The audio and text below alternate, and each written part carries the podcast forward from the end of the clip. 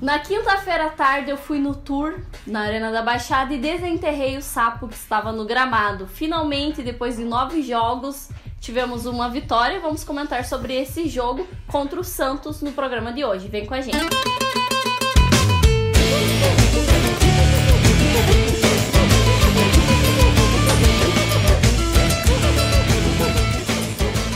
Quero começar. Pode começar. Comece. Pr- Primeiramente, eu gostaria de lembrá-los, queridas mulheres atleticanas, que esse é o meu penúltimo programa pela Atlético TV e a minha vaga está em aberto. Então, se você quer estar aqui na bancada, no meu lugar, é muito simples. É só mandar um vídeo de um minuto falando sobre o Brasil na Copa ou sobre a situação do Atlético, o que você quiser durante um minuto, pro e-mail que está aqui embaixo. Participe da seleção. É muito legal fazer parte desse projeto. Vai ser legal ter você aqui no meu lugar. Lembre-se que o vídeo tem que ser na horizontal, isso é chato, mas é real. é real. Grava ele com o celularzinho na horizontal, que vai dar super certo.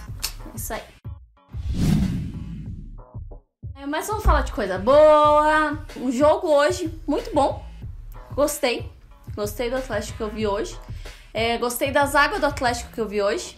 Thiago Heleno lustrou a careca e Tirou o bigode. Monstro. Foi É. monstro hoje. Foi o Thiago Heleno que a muito. gente gosta. Exatamente. Jogou muito é, defensivamente, jogou muito de cabeça, jogou tudo. Zé Ivaldo também acho que jogou muito bem hoje. É, Wanderson. é, a- zaga como, como um todo foi muito bem. Eu senti uma mudança no padrão. Eu no quero jogo passar de hoje. dados antes da gente começar. Foi no Footstats. O Atlético fez seu jogo com menor troca de passes nesse brasileiro. Foram 362 passes. A nossa média era 540. Com relação às finalizações certas, foram 10 vezes, que é um número muito alto, e a nossa média era 4. Lembrando que muito, muitas finalizações foram do Thiago Carleto. Exatamente, É. era bem isso que eu ia falar, justamente que eu vi um Atlético diferente hoje. Um Atlético que não deu prioridade para posse de bola. Tanto que eu acho que a gente teve 40% de posse de bola. Eu, o estilo Diniz de jogar eu não vi hoje. Mas em contrapartida eu vi uma zaga muito consistente. Por outro lado, o mesmo drama ofensivo. Achei que a gente até que criou chances, mas muito mais pela deficiência do Santos do que pela nossa qualidade. Nicão, eu gostei muito hoje. Achei que ele tava garçom ali, servindo todo mundo. Ah, faltou qualidade na, na finalização. Eu acho que falta alguém ali na frente para sobra de bola também. A gente poderia ter feito gol ali no, no rebote, em algumas chances, e falta alguém ali para botar a bola para dentro. Mas eu gostei muito do jogo do Nicão e o Nicão jogou bem, pois a Emily estava no estádio. Mas uma coisa importante sobre esse jogo é que a gente ganhou de 2 a 0 mas os dois gols que a gente fez foram de bola parada. É, eu concordo com o que vocês falaram. Quero destacar positivamente ah, a zaga, como a gente disse. Quero destacar positivamente o Matheus Rosseto, que fez o que pôde na lateral direita, mesmo não sendo lateral direito, é, cobriu bem ali, fez o que deu pra fazer, não comprometeu, e acho que isso já é uma vitória pelo fato dele não ser lateral direito, não pelo fato dele ter jogado bem, excepcional, não. Ele deu, fez ali o feijão com arroz e, e deu certo. Por falar em feijão com arroz, acho que o Atlético fez o feijão com arroz hoje. É que nem você disse, nós não trocamos tanto passe, por quê? Porque a gente não teve medo de dar chutão quando precisou dar chutão. E é isso que a gente pede. A gente pede pro Atlético parar de inventar, parar de querer fazer o que não sabe. Tudo bem, acho lindo, posse de bola, toque de bola, acho maravilhoso, acho muito bonito assistir. Só que o Atlético tem que ter em mente, e nisso eu incluo o Fernando Diniz, que eu acho que ele finalmente colocou na cabeça isso, que o Atlético tem limitações técnicas. O Atlético é evidente. Nós temos limitações técnicas. E aí eu quero puxar o que a Thaís, o que a Thaís falou. No ataque, nós não temos quem, quem né, seja aquela pessoa que, nossa, pegue a bola e toque. Nós não temos isso. E nós temos que aprender a jogar, com, a jogar com o que nós temos. E outra coisa, Nicão jogou bem? Jogou bem de verdade. Concordo. Agora, isso é devido pelo fato de ele não ficou voltando pra marcar toda hora. O Nicão só ia É. até o, o, o- a, ali o meio de campo, ele não passava disso. Raramente ele passava disso. E o Nicão realmente não é um jogador que aguenta esse jogo de ficar voltando toda hora. E nisso também quero destacar o Thiago Heleno, que também foi muito bem, porque não foi toda hora É, pro ataque. exatamente. Então, assim, é só isso que a gente pedia do Fernando Diniz. Mais nada. Não precisava fazer mais nada do que isso. Eu quero fazer um pedido para os jogadores do Atlético.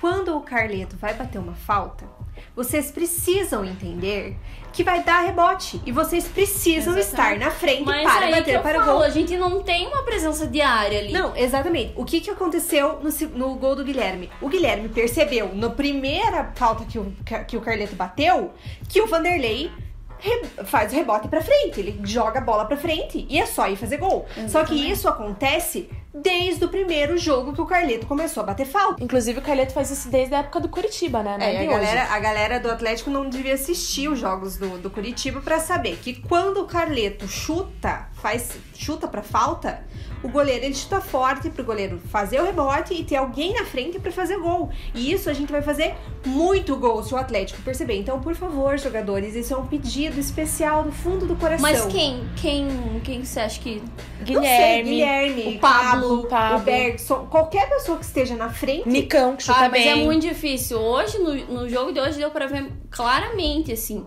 que a dificuldade pra, pra, pra subir, pra estar ali na, na frente, cara, quantas servidas que o Nicão deu ali pelo lado? Não, o Pablo perdeu aquele, aquele gol que o Pablo perdeu, gente, pelo amor de Deus. Algumas não se servidas, perde. assim. É verdade. É, Mas quem sabe teremos Marcelo Cirino. Quem sabe? O Marcelo está assistindo o jogo, está assistindo a gente. Marcelo. Mas eu acho que o Marcelo, ele vai ser um. Ele vai ser garçom também, porque ele tem velocidade.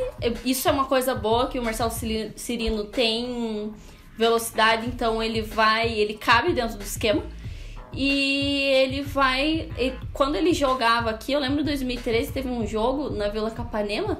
Que bicho, parecia que ele tava de moto na lateral olhando. Não, mas quem sabe ele faz. Mas quem sabe ele fique lá na frente e não faça gol nas Acho faltas, que, né? Porque- acho que o Marcelo de 2013. O Marcelo de 2013 tem lugar garantido nesse time como titular. O Marcelo do Flamengo, não. Ah, que ele tá É, voltando pra mas eu, origem, eu vamos conf- botar é, fé nele. Eu confio que pela temporada que ele fez lá na Arábia, sei lá onde ele tava, eu acho que ele foi bem. Eu acho realmente que se ele voltar vai ser, um, vai ser bom pro Atlético. Referente ao que a Thaís falou, concordo. A gente precisa ter um cara que bote pra dentro essa bola. Não adianta nada a gente ter dois caras que funcionam nas laterais, como o Nicão e o Guilherme nem tanto, mas quando funciona, funciona bem, né? É, Porque ele não jogou. É. Ele não jogou tão. Ele jogou mal, mas ele não jogou tão mal quando ele vinha É jogando. que o Guilherme sabe o que irrita nele? A gente sabe que ele é bom. Exatamente. Isso que irrita. A gente sabe que ele é bom, porque ele tem lampejos de, de- ali no jogo que você fala: caraca!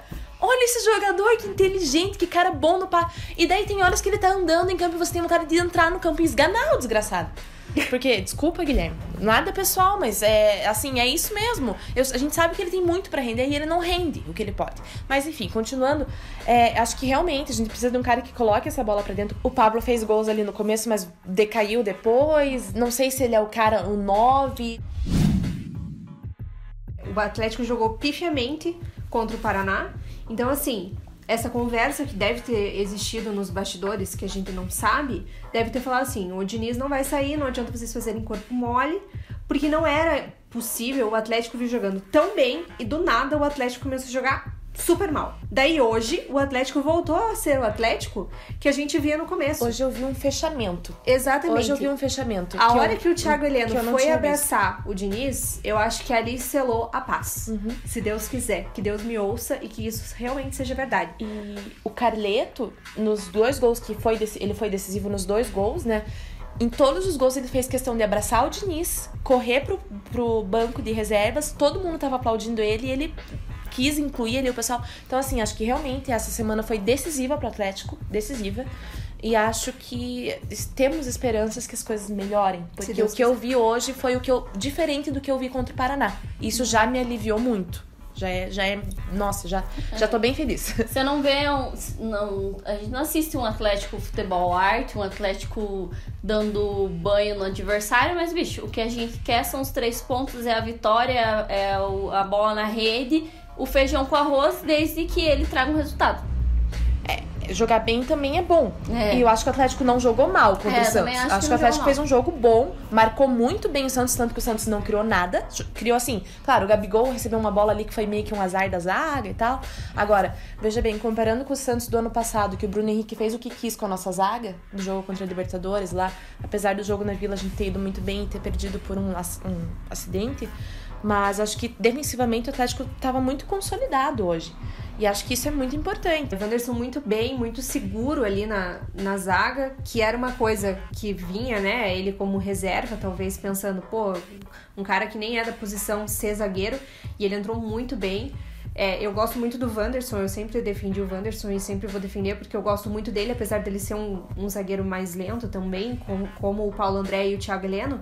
Eu gosto muito do Wanderson, acho que ali essa posição. O jogo de, de ontem foi excelente pra gente marcar mesmo os nossos zagueiros, que o Thiago Leno foi, como a gente tá falando o programa inteiro, o Thiago Leno foi muito bem, foi excelente. O Zé Ivaldo é excepcional. O Zé Ivaldo vinha vindo muito mal também, talvez porque todo mundo estava indo mal. É, é um negócio que não favorecia, né? O estilo do jogo não favorecia a zaga. No jogo de quinta favoreceu e isso faz com que o desempenho melhore. Eu ainda acho que o Zé Ivaldo tem um pouquinho de insegurança, talvez é, inocência em alguns, em alguns, algumas jogadas, mas realmente ele foi bem. Não tenho Não, do, do que, ele, falar. Do que ele tava vindo, É, ele não foi... tenho do que falar. Da zaga hoje eu não tenho do que falar. Irretocável. Irretocável, sem dúvida nenhuma. E isso é uma coisa que a gente veio falando nas- no- nos últimos cinco jogos que não tava vindo bem a zaga. E hoje foi muito bem. Então, pô, nossa, é, é assim. É isso que a gente quer. A gente quer três zagueiros de ofício, a gente quer um, dois laterais de ofício.